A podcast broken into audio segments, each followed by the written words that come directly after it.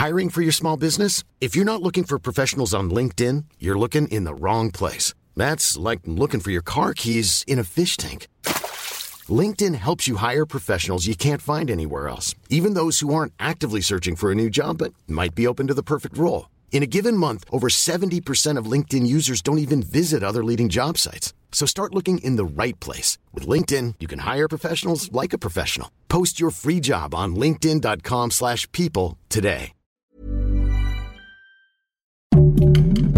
Heraldo Podcast, un lugar para tus oídos. La máscara es tremenda. Quien de diseñó eso partes, debe ¿no? estar completamente loco, porque sí te quita el sueño. Que lo analicen, verdad. no vaya a ser asesino serial. Totalmente. ¿eh? Pero también Ethan Hawke muy valiente como Sí. actor, ¿sabes? y, y los niños no sé de dónde lo sacaron, no sé a qué se vayan a dedicar, pero por ejemplo el protagonista me parece que es un talentazo a seguir. Guía del hater. Cuidado con los spoilers.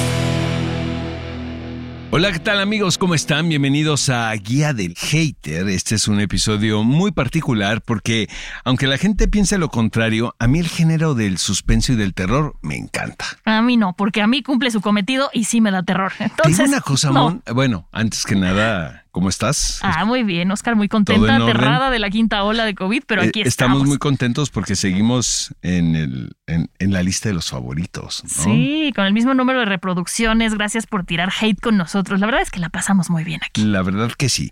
Eh, a mí, el género del terror me parece que es un medio para comunicar distintas cosas. Y ahora, a propósito de Teléfono Negro, que es la película en cuestión, eh, tiene que ver con eso. Me conmovió muchísimo. De repente la gente no entiende que una película de terror pueda ser muy emotiva. ¿Sabes? Y eso fue lo que me pasó con la película. O sea, siento que va mucho más allá. En este episodio, amigos, vamos a platicar de una serie de títulos los cuales se pueden, ¿no? O sea, asemejar un poquito a lo de teléfono negro. Vamos a hatear lo que no nos gusta, obviamente, y vamos a reconocer. Lo que ¿no? está bien. Exactamente. Eh, empezamos, mi querida Mon. Dale, Oscar, dale. It.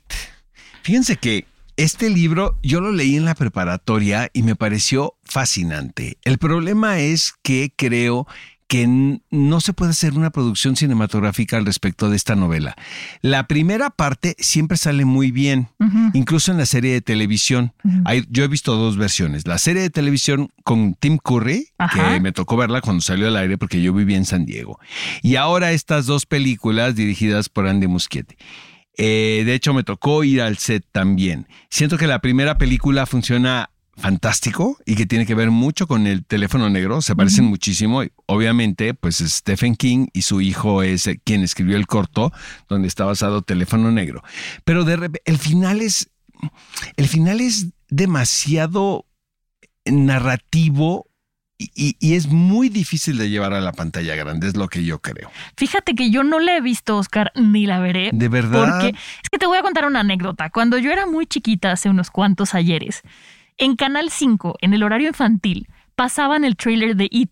Entonces yo vivía aterrada de ver la tele porque sentía que me iba a salir el payaso. Pero de la serie de televisión, la no, de no, Tim de la película. De la película hace millones de años. Sí, por eso. O sea, estamos hablando de qué? Los... 90 y qué húbole. Exactamente. Entonces, de, de ahí tengo como el trauma de la cara del payaso y de ahí me dan pánico los payasos. O sea, a mis 30 y qué no puedo ver payasos, me siguen dando terror. Tuve la oportunidad de entrevistar a Andy Muschietti y me comentó que, bueno, le escribió un mail a Stephen King y le dice, bueno, yo voy a ser el director de esta versión porque había otro director, Kari Fukugama iba a ser el director original de estas dos últimas películas. Ajá. Y le escribió un mail eh, Andy Muschietti a Stephen King y, le dice Stephen King, bueno, te deseo lo mejor. Y le dice él, bueno, ¿quieres decirme algo en particular? ¿No? Darme línea. Me dice, ni me acuerdo cuando escribí yo esa novela porque yo era tan joven, Ajá. la verdad, y era muy reventado. Entonces, este, la escribí bajo... eh, Los efectos de- Exactamente. Y La me dio fiesta. me dio muchísima risa. Dice Muschietti que lo invitó a hacer, a aparecer en un cameo, ¿no? En la, en la tienda de antigüedades, Stephen King, pero me, me parece muy curioso, ¿no? Que sea una novela tan significativa para los amantes de este género y que el autor diga, ni me Me acuerdo vale. exactamente, ni me acuerdo cuando, cuando la escribí. Yo creo que Muschietti hizo lo que pudo, ¿no? Con, con la novela, es una novela bastante extensa, pero es fascinante porque pues tiene que ver con los traumas de la infancia Fíjate y que- el eco que eso tiene en la vida adulta, ¿no? En la novela sí la leería porque en novelas no soy tan cobarde. Y fíjate que la imaginación juega mucho más chueco. Pero la imagen que yo me acuerdo es el payaso con los colmillos. Eso es. Ahorita cerré los ojos y me acordé. Ah, es que era Tim Curry, que gran actor, Gran la verdad, fantástico, y lo hizo muy bien. Para hacer Sí. una miniserie de televisión, creo que estaba bastante bien. ¿eh? Yo hace poco la vi relativamente para hacer una comparación con estas dos últimas películas. Ajá. Y sigue funcionando, te sigue dando miedo. Ah, Entonces no la voy a ver, Oscar. Me estabas convenciendo con esta cosa de lo emotivo de que se parece a Black Phone, pero ya Pues mejor es no. que eh, para mí el género del terror no es nada más espantar por espantar. O sea, el exorcista tiene Claro, una historia claro. fascinante detrás de, ¿no? de lo que sucede. Una madre soltera, actriz. ¿no? O sea, no nada más es cerrar la puerta y que la gente brinque. Siento que hay que construir algo dramáticamente, ¿no? Narrativamente para poder finalmente lograr el efecto de la tensión, Sí. ¿no? Y del suspenso. A mí las películas que detesto son esas de terror que nada más, ¿no? Aparece un, un fantasma y ya. Sí, un Para mí mis favoritas son Los Otros de Alejandro Amenábar, que en es este caso pues no hay asesino serial, pero me parece una obra de arte, la- Sí. una película mayor y El Orfanato, por ejemplo. El orfanato es una verdadera joya. Esa no me dio tanto miedo. Vámonos con la siguiente, eh, que es Psicosis. Esa yo la puse porque, porque es de las que he visto y he disfrutado muchísimo. Y cuando estuve leyendo un poquito al respecto, leí que justamente Hitchcock eh, la hizo en blanco y negro para evitar que esta escena de latina, que era como pues muy fuerte para la época en la que salió, no fuera tan eh, sorprendente o no fuera tan traumante para el público, que por eso en blanco y negro. No sé si a lo mejor veo IT en blanco y negro, Oscar, si así sí la podría ver, porque pues, eso a mí la verdad es que sí me sirvió. Y esta la metimos porque eh, está basada en una novela que está basada en un asesino serial que se llamaba Ed Gein em, en Wisconsin y además también era ladrón de tumbas. Eh, a mí esta película me parece que es un must, aunque no les guste el terror, de verdad tienen que verla por todo lo que significó, ¿no? Para la industria del cine. Tú mejor que nadie lo sabes, Oscar. Hitchcock en ese momento se encontraba en su, de- realmente, podemos decir, en el pináculo de su carrera como director. La gente estaba esperando su próxima película, ¿no? Después de lo que había hecho. Y eso es como bien complicado de- y también como hay mucha presión de repente, ¿no? ¿Qué es lo que vas a hacer después? Sí. Él llega a una librería y ve el libro, lo, lo compra, lo lee y dice, esta es mi próxima película. El problema era el desenlace, porque para Hitchcock era importantísimo que en- desde entonces, ¿eh? que no hubiera un spoiler cómo iba a terminar la película, porque realmente eh, la historia es fascinante y el Sí. final es sorprendente si no tienes idea de qué va, Ajá. ¿no? Lo que pasa es que la hemos visto ya muchas veces. Eh, compra la novela, compra los derechos, convence al estudio y imagínate eso, sacan todos los libros de las librerías. O sea, el ¡Órale! estudio en e- había tanto poder en ese entonces y tanto dinero que sacan el libro y obviamente después ya lo venden porque no quería Hitchcock que supiera spoiler. el público cómo iba a terminar esa historia. Qué interesante. Para los que no sepan, no la hayan visto, no se les vamos a spoilear nada más que sepan un poquito que va de una secretaria de una empresa que bueno que se llama Marion Crane, que es nuestra protagonista. Él se quiere casar con Sam Loomis, pero no puede, por algo acaba con 40 mil dólares en efectivo en su mano y ella decide que pues se va a escapar para casarse con Sam. Van de camino a California, se hace de noche, hay una tormenta y chan chan chan tienen que acaban en un motel. Este, pues en un motel bastante peculiar. No les digo más para no spoileárselas, pero espero habérselas antojado porque de verdad es una película que vale muchísimo la pena por cómo revolucionó el cine y esto que acaba de decir Oscar de que hasta sacaron los libros de las librerías me parece fantástico. No, y sobre todo la manufactura. Por ejemplo, la escena esta famosa de la bañera Sí. está realizada magistralmente porque no, casi no ves nada. O sea, No. son, son puros cuadros muy sugestivos, estimulando la imaginación del espectador. Es que es que lo eso es duro. mucho más complicado, ¿no? Oye, hablando de imaginación, me voy a salir un poquito de la escaleta, aunque me regañen por aquí. A mí la que me estimuló la imaginación y me mandó a volar durísimo fue, pero en obra de teatro, La Dama de Negro. Seguramente ya la viste. Totalmente. Porque, te- o sea, solo es oscuro y sonidos. En- y cuando hay, bueno, hay muchas partes que no, pero cuando choca la carreta o muchas cosas, y entonces te lo dejan a la imaginación y, ay, No, y es muy hermosa esa obra Es porque es muy teatral y Sí. se basa en el trabajo de los intérpretes, Que es ¿sabes? ex- extraordinario. Ellos hacen todo. ¿no? Y es muy emocionante como espectador ver eso. Sí, Clásico de clásicos, peliculón loco, El silencio de los inocentes. sí. O sea, por ejemplo, ahora en Teléfono Negro hay una referencia muy evidente que tiene que ver con la equivocación de la casa, pero es que no les va a salir como en El silencio de los inocentes, la verdad. Porque Eh, fue la primera y porque está muy bien escrita. Fíjate que yo la vi en el cine, soy tan viejo que me tocó ver la película en el cine y sí dije, ¿qué es esto? Era muy jovencito también, pero me pareció un antes y después porque vuelvo a lo mismo, o sea, es una película, no sé si de terror o de suspenso, sino tiene que ver, Suspenso y sufrimiento, ¿no? no, incluso de, de infancias truncadas, ¿no? De, o sea, había mucha similitud entre estos dos personajes, entre Clarice y, y Hannibal, Y Hannibal Lecter. Lecter. O sea, eran más las cosas que los unían que los que, que las que separaban. Y eso es muy perturbador para el espectador. Sí, ¿Sabes claro. cómo puedo yo estar tan cercano De alguien a un asesino, no así, tan macabro como, como Hannibal Lecter, que lo hizo fantástico Anthony Hopkins? Entonces había una complicidad ahí y eso era como, eso movía muchísimo al público, creo. Sí. ¿No? Yo estaba muy chica cuando salió, la vi la verdad es que ya más grande y esa es de las películas que te digo que aunque son están categorizadas como de terror, pero como bien dices, es más una onda psicológica, no me aterran y disfruto verlas, porque salgo del cine y ya se me olvida, o sea, me quedo con la idea y la película es buena, pero no es como esas de fantasmas que sientes que te persiguen por tu casa a mí de no noche. me espantó el silencio de los inocentes. No, ¿eh? pero sí me te perturbó, Claro, que es otra sí. cosa, ¿sabes? O sea, la estuve pensando durante días, porque si dices, caray, o sea, los seis grados de separación que Sí, supuestamente hay entre un ser humano y el otro, Sí. aquí se achican, ¿no? Sí. Y más cuando lo hace Jodie Foster y, y Anthony, Anthony Hopkins, Hopkins. también, exacto. que es maravilloso.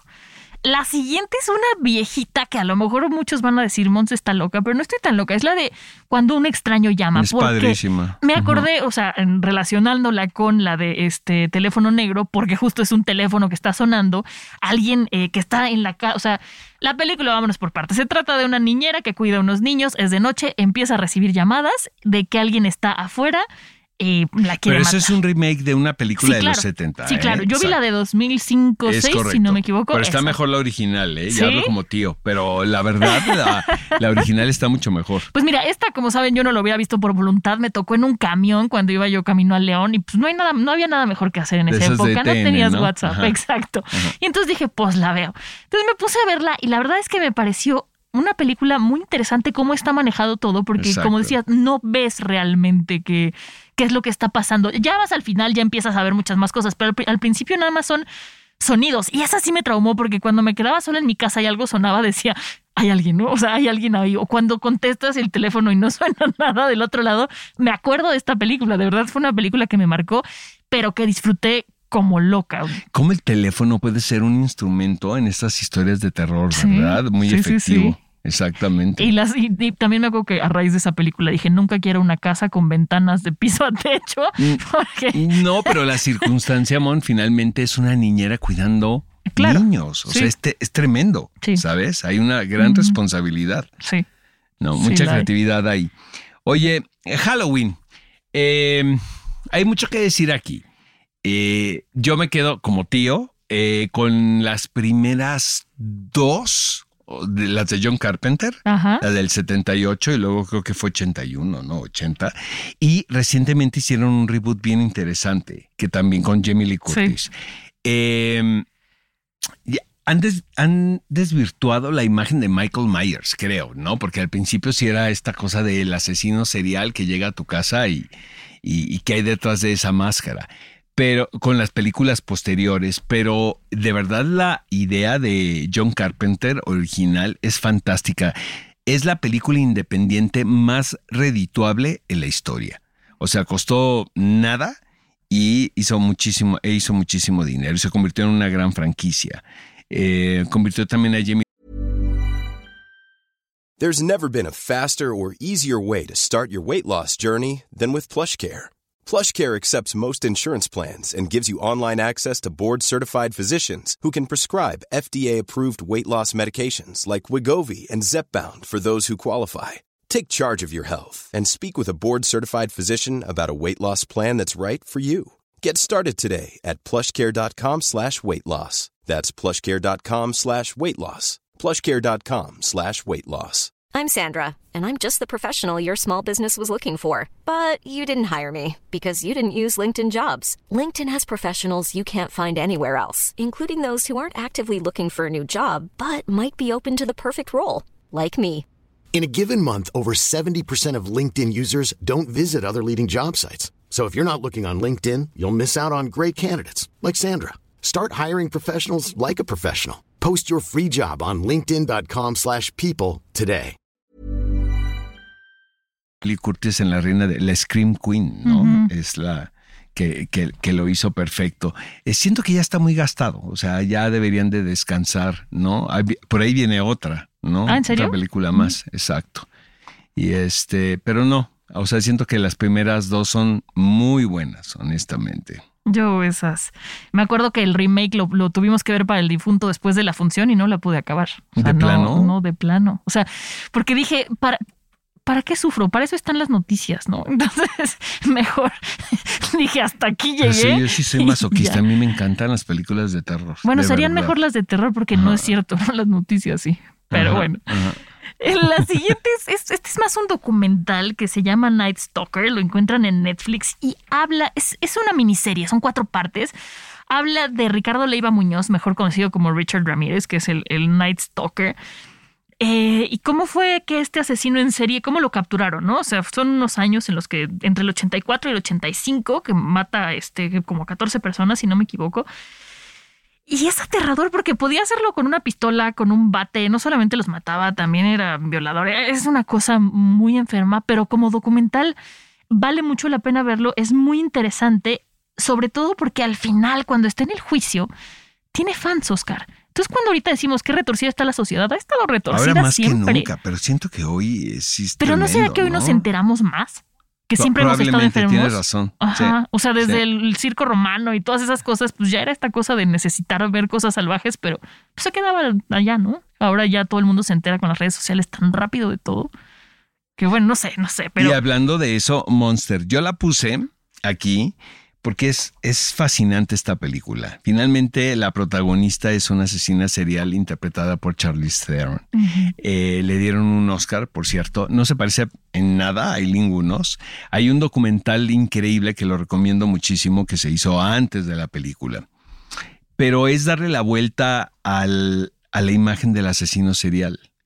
Y es tremendo, porque te das cuenta que es una patología y que está en su gen y que no lo puede evitar. Y finalmente Monster es una historia de amor. Es tremenda. A mí me encanta esta película, la verdad.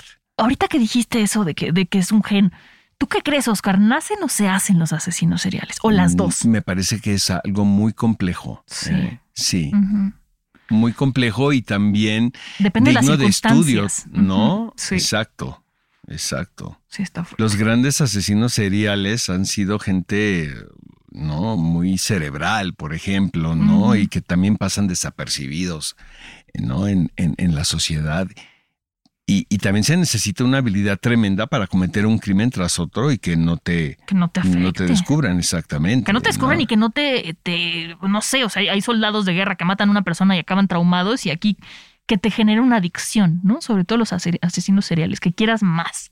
En, en Monster es muy interesante porque de alguna manera, sin justificarla, y que eso fue, es algo muy inteligente de la directora, es el decir, eh, eh, vivimos en una sociedad que está corrompida y finalmente eh, estos personajes que nacen de la América profunda, ¿sabes? Y de familias totalmente disfuncionales, donde no hay oportunidad, como en México también, ¿eh? Sí. De repente, eh, es una manera de expresarte. ¿no? Y de manifestarte. Es, es tremendo, pero también tienes la capacidad de enamorarte. En este Sí, caso claro, de es Cristina ser Ricci. humano. Exactamente.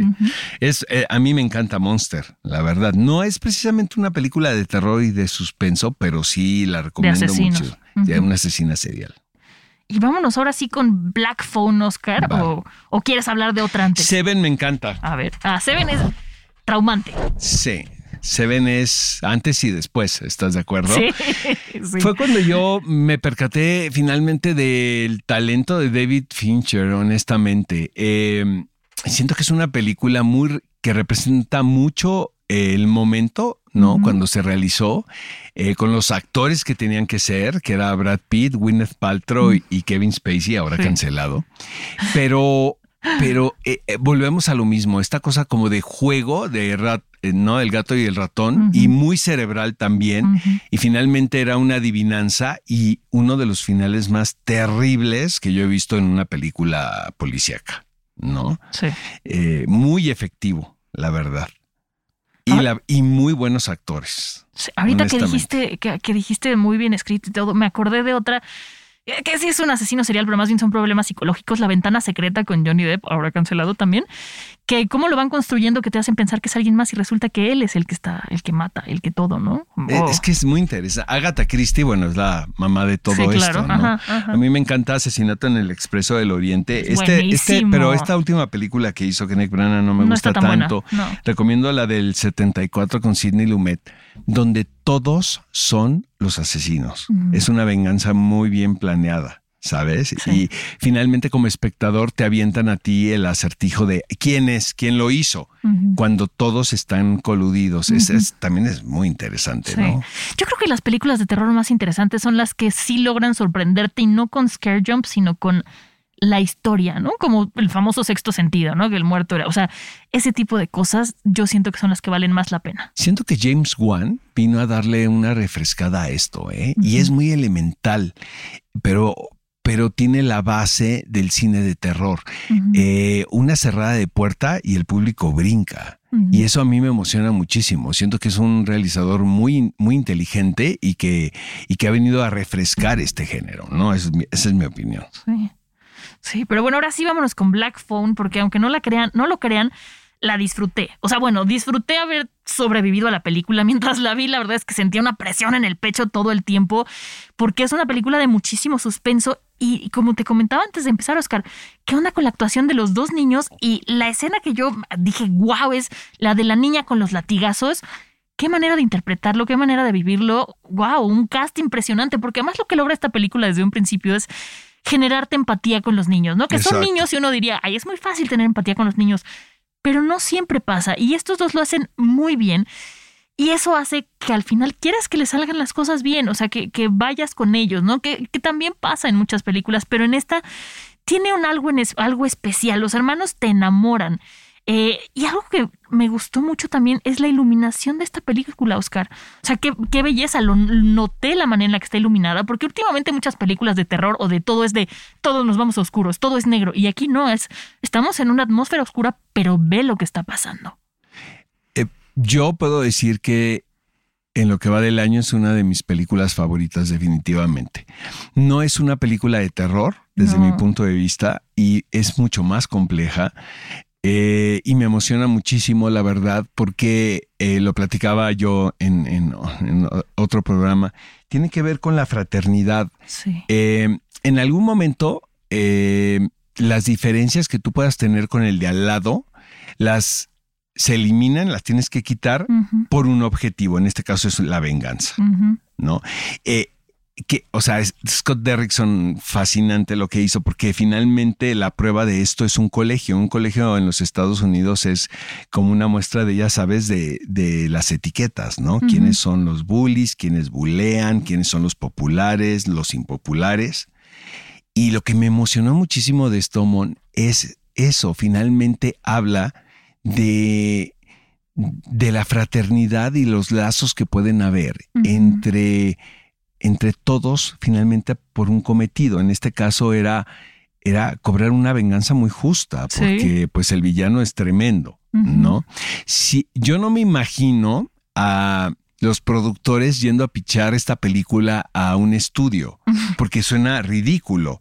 Es un niño finalmente que está en un sótano, está, está situado a finales de los 70, principios de los 80, hay un teléfono que no tiene, no tiene línea, eh, evidentemente, y que a través de ese teléfono los, las otras víctimas se manifiesten y le den pistas, pero no solamente le dan pistas inteligentes, sino le dan las pistas que ellos pudieron encontrar. encontrar, los medios que ellos pudieron, ¿no?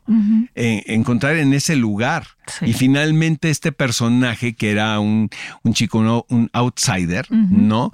Va tratando de entender también, ¿no? Es fascinante.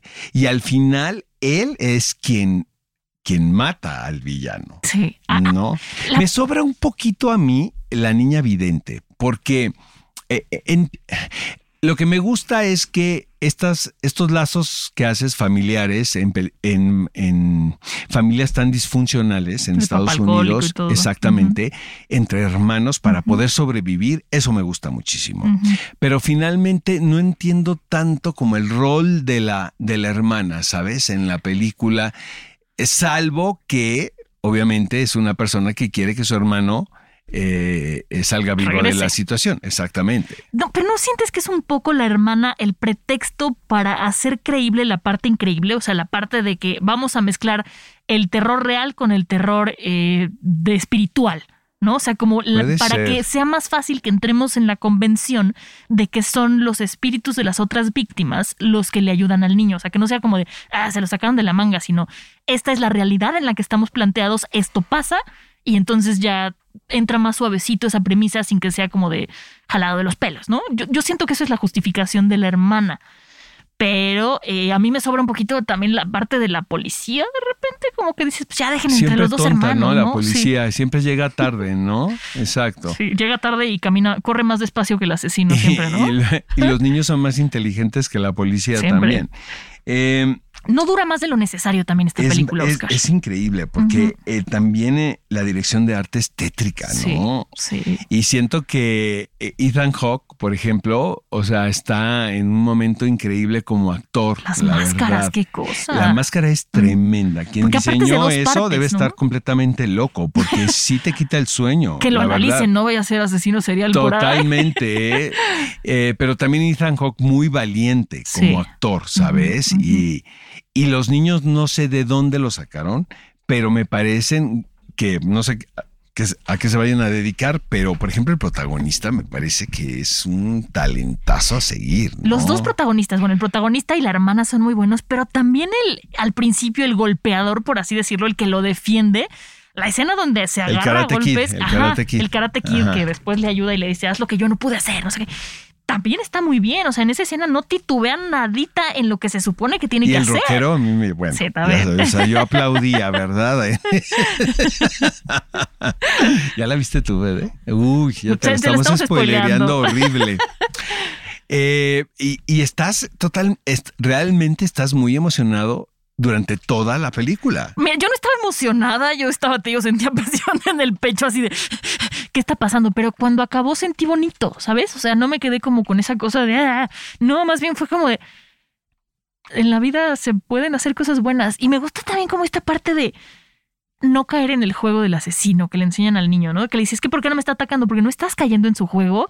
No sé, no sé por qué a mí me hizo tanto clic y dije, claro. No, es que es mucho más complejo que eso, Mon. A ver. Finalmente, eh, él, el, el villano estaba esperando que subieran. Por eso, ajá, cocina. claro. Ve tú a saber ese villano que vivió ahí. Bueno, sí. Exactamente. Y no, vaya, no están justificando nada, pero también lo están volviendo mucho más complejo, ¿sabes? Sí. Este, y que eso es increíble, porque el villano pudo asesinar al, ¿no? A Sí, la víctima en, el, en, el, en el sótano, exactamente, ¿no? en cualquier momento. Estaba esperando que subiera a la cocina. Que desobedeciera. Exacto, no, y él con un cinturón. Ajá, ajá. que habla de eso, del pasado. Eso también es muy padre, Oscar, que aquí no perdemos tiempo, digo, perder suena muy este, fuerte, pero conociendo la vida del asesino.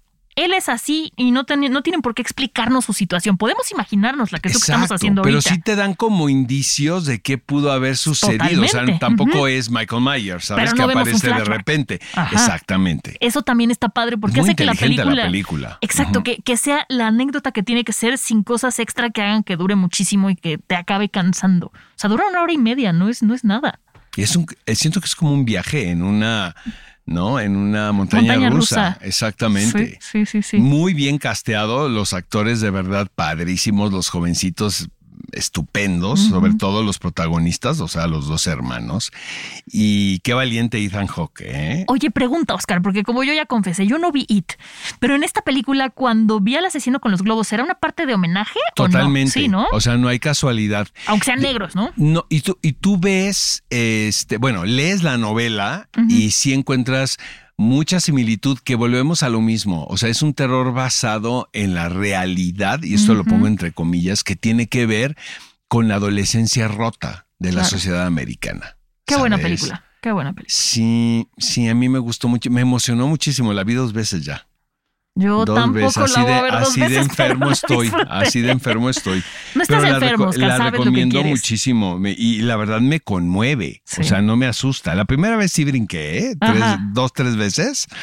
Este, porque sí, o sea, los fan- cuando los fantasmas son los buenos, o sea, a mí ya me ganaron. Sí, claro. ¿Sí me entienden? Sí. O sea, yo ya estoy de allá, ya esta película me gustó. Sí. Porque el ser humano, pues, es mucho más cruel. Sí, ¿no? totalmente. Lo Yo que la te digo, verdad me te las voy a decir una cosa, estoy tan enfermo que cuando estaba chiquito yo decía que se me aparezca un fantasma. Yo quería que se me apareciera uno para preguntarle, te lo juro, te lo juro, Ale. Ajá. Y estaba así con la puerta abierta, ya sabes, así, estaba esperando que se me apareciera alguien. No, para decirle, oye, ¿qué, qué se siente? O, ¿no? ¿Qué- qué hay O, después ¿qué de? hay? Ajá, ¿cómo estás? Yo más bien ¿Cómo era. es? Está- estás más divertido que yo porque yo estoy aburridísimo. ¿Sabes? Yo odio mi vida. Está padre allá. Te lo juro por lo que quieras. Más bien yo era la nunca- típica de- O sea, yo nunca, nu- no, me da miedo. A mí los fantasmas no me dan miedo. No, No, no iría a una sesión espiritista porque siento que es un fraude. Ya sabes, o sea, son unas mamadas, ¿no? O sea, yo sí quiero que se me aparezca un fantasma en serio, ¿sabes? Yo más bien era la Y típica de a ponerme que a no se me platicar con aparece. el fantasma. A que no se me aparece. Esas, lo- No. esas cosas fantoches sí me dan mucha hueva, ¿no? ¿Y qué Por tal eso- si no son fantoches y por eso no se te aparecen, Oscar? Te falta la conexión, el túnel que te lleve a. Mm. No, es que lo estoy pensando, ¿eh? Eh, Entiendo mucho a la gente que pierde eh, eh, seres amados y que quieren que seguir en contacto. Exacto. Eh, yo sí creo en la energía, ¿eh? Sí, No estoy diciendo que creo que va va a estar un fantasma aquí afuera de la cabina, pero Ay, sí, sí, creo sí, ¿no? que hay cosas que no, no se van. Es una tontería lo que les voy a platicar, pero eh, yo tenía un perro que yo amaba con todo mi corazón y el perro me amaba a mí, ¿sabes? Y este, y dormíamos juntos y, y había una conexión fuertísima. En mi casa, el perro no era un perro, o sea, era uno de mis más. hermanos y actuaba como uno de mis hermanos. O sea, mi mamá le hacía de desayunar. ¿Sabes lo que es? Y el perro veía si nosotros estábamos desayunando lo mismo. O sea, él se sentía parte de la familia.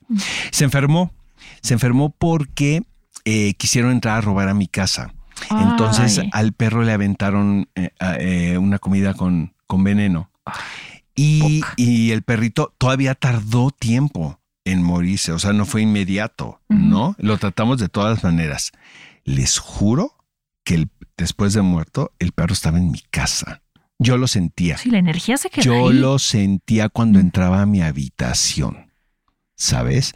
Y lo cremamos y ya mi mamá era loca igual que yo. Entonces, este, lo puso en el jardín, todas las cenizas, las regó y florecían, ¿no? Las rosas y mi mamá le decía, si te quieres manifestar, manifiéstate, aquí estamos para ti. El perro no se quería ir, Claro. ¿sabes? Y yo sí creo en eso. Sí. Yo estoy de- en eso sí creo. ¿Sí pero, saben? pero eso es no me lo estaba bonito, inventando, Oscar. ¿eh? Ni, ni, estaba de borracho ni de loco. Era una conexión tan cabrona, ¿sabes? O sea, que yo tenía con ese animal. Yo amo los animales. O sea, yo si no me dedicara a esto, yo hubiera sido veterinario. O sea, todos, todos los animales, ¿no? Y este, y sí lo viví y yo sabía que el perro estaba conmigo. pero Oscar, es que ahí era una conexión. Voy a sonar muy y era cursi, la pero, energía. pero era de amor. Eh, total, a partir y eso, de para mí eso. sí es la fuerza más, más fuerte. Pues es que yo creo que también la mascota no se quería ir. Totalmente, no, pues no, se no quería le ir porque tocaba era irse. feliz, ¿sabes? Era Ujú. feliz con nosotros, ¿no? Ay, Y, por ejemplo, estos accidentes, siento yo, de repente que suceden, que es lo más fuerte que te puede pasar, ¿no? Perder a, a alguien que quieres en un accidente. Porque, abrir y cerrar de ojos. exactamente, sí siento que se queda la energía un rato. Es que es diferente ¿sabes? cuando una persona se muere por la edad o por una enfermedad que ya lo o- ve o- venir. Y o cuando haces paz también contigo mismo, Mon, Ajá, ¿sabes? O sea, sí. si estás enfermo, sabes que, Que va a llegar final. un fin y tratas de construir un camino para poder, paz. ¿no? Irte a toda madre, Sí. ¿sí me entiendes? Pero cuando son accidentes, por ejemplo, o son cosas inesperadas. Yo sí creo que sí se te puede aparecer alguien, ¿eh? Porque no era su. O sea, no- y hay películas también que hablan de eso, Oscar, ¿no? De repente de que no saben que se murieron y entonces por eso aquí siguen. Los otros. Mm, Empecemos por ahí, ¿no? O sea, sí. Y no, y es Sí. maravillosa la película porque ay, es que hasta me emociono porque el niño le quería creer a su mamá porque era su mamá, Sí. pero la niña sabía que eran fantasmas y se burlaba del niño. Pero el niño, pero era su mamá, Sí. ¿no? Entonces el niño le cree a su mamá, ¿no? Sí. Sí, sí hay algo. Eso es a mí lo que me gustó también, por ejemplo. Ya, ya, ya vamos a ir cerrando, pero, Ya estamos intenciando muy duro, ¿no? pero en la del orfanato también. Ay, otra no es una película de maravillosa. terror. Es, para mí, Maravilloso. y ahora como mamá más, es una película del amor incondicional de una madre a su hijo. O sea, sí hay algo que cambia, Oscar. Sí es muy fuerte. Sí, sí hay algo ahí muy interesante que Y pasa. siento que como mexicanos, y eso es cultural, estamos acostumbrados a esto. Siento que hay otras, otras sociedades y otras culturas donde la muerte es un tabú. claro. ¿no? Siento que Coco, por ejemplo, Sí, que que, lo hicieron a partir pasada. ¿no? de, de las costumbres eh, mexicanas eh, y por eso fue un trancazo, muestra esta cosa de que la muerte pues existe, o sea, el fin existe. No, yo Pero no sé si hay una vida antes o después, no lo sé. Trato de pasármela aquí chingón, Sí. porque yo no sé si cómo esté en el otro lado. Fíjate que yo los días de muertos, sobre todo cuando murió mi abuelo, el día de muertos puse su foto, todo altar, y me senté a esperar. Yo decía, ven, o sea, sí, ven, quiero verte. O sea, yo sé que no es real, físicamente tangible, pero sí espiritualmente, sí pasa algo el primero y el segundo de noviembre. Energéticamente sí pasa algo, Oscar. Nos podrán decir lo que quieran los de otros países, pero en México sí pasa algo esos días. No lo ves, pero lo sientes. Es como energía, ¿sabes? Exacto. No sé si.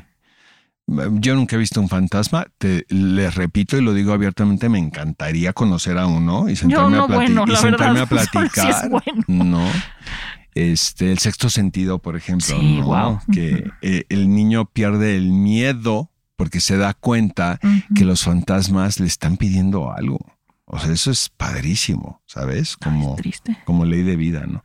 Pero bueno, vayan a ver el teléfono negro que me encanta, de verdad. O sea, me No nos fumamos nada antes de esto, ¿eh? Lo no, no, no. La primera vez que la vi, o sea, dije esto, qué cosa, y luego ya me fui a verla otra vez para los detalles. Pero eh, está, es fascinante la película, ¿no? Vale mucho la pena y no se van a, bueno, sí se van a asustar, pero no se van a quedar traumados de por vida, se los digo yo que soy una cobarde profesional. Entonces, pues muchas gracias por escucharnos hoy que nos pusimos tan Bien intensos, metafísicos ¿verdad? intensos. Muy metafísicos. Estuvo, estuvo chido, Oscar.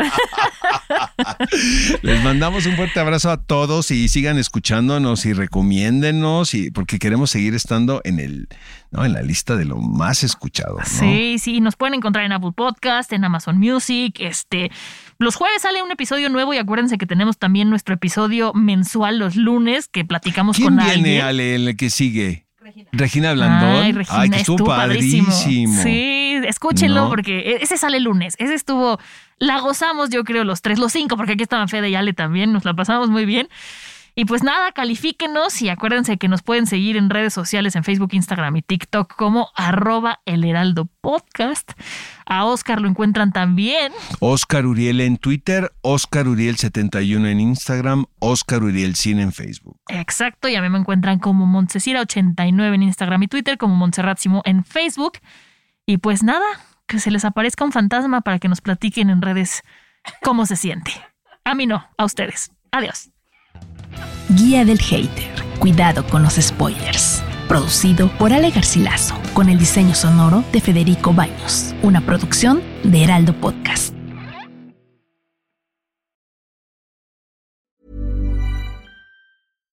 How would you like to look five years younger? In a clinical study, people that had volume added with Juvederm Voluma XC in the cheeks perceived themselves as looking five years younger at six months after treatment. Look younger, feel like you. Add volume for lift and contour in the cheeks with Juvederm Voluma XC. Reverse signs of aging by adding volume to smooth laugh lines with Juvederm Volure XC.